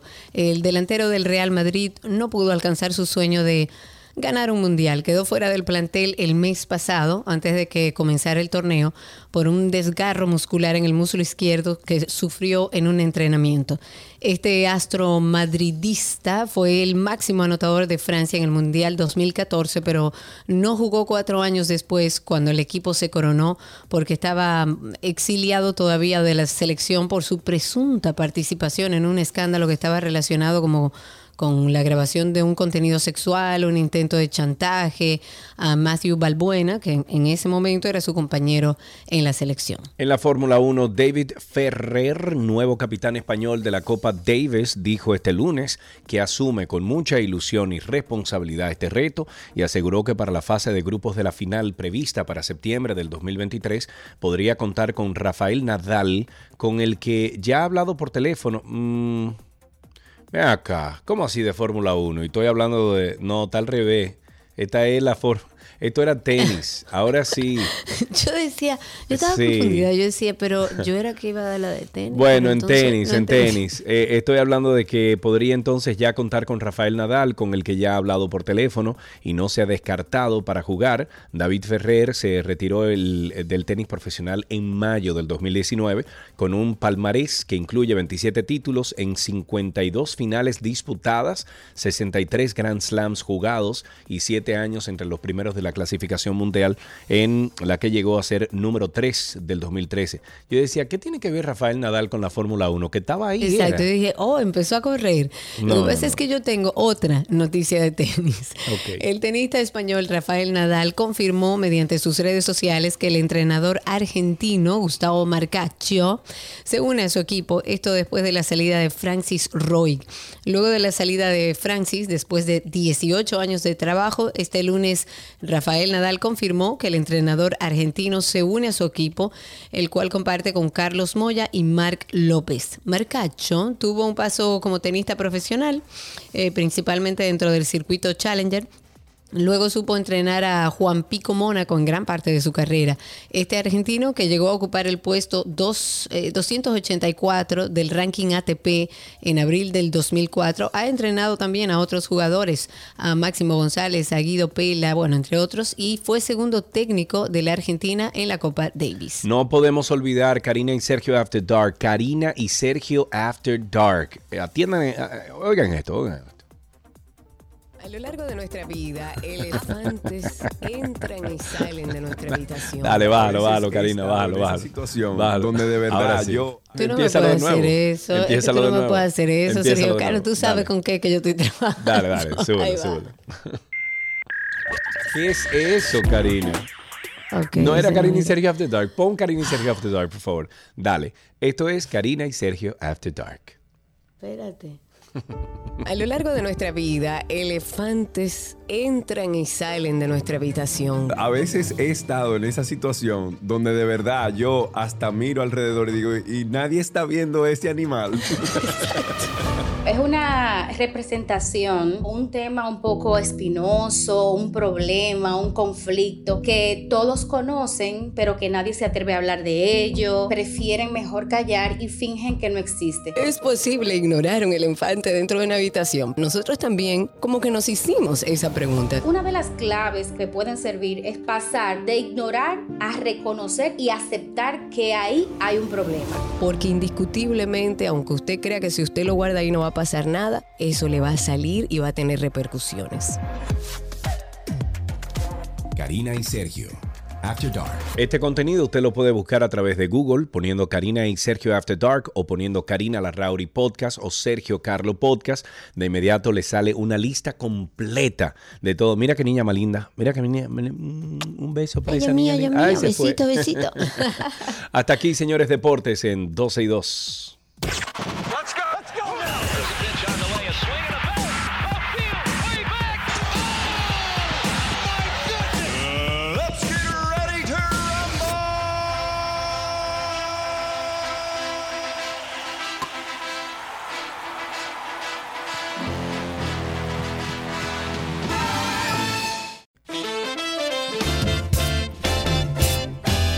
Tiempo para decir adiós. Gracias por la sintonía. Hoy martes, cuando son las 2.30 de la, de la tarde, nos despedimos de ustedes. Le invitamos a que continúe siempre, siempre con la 91.3 FM, 91.1 FM. Ya tenemos información, y lo hemos dicho varias veces, que ya se escucha la emisora en todo el área de, de Higüey, de Bávaro, de Punta Cana.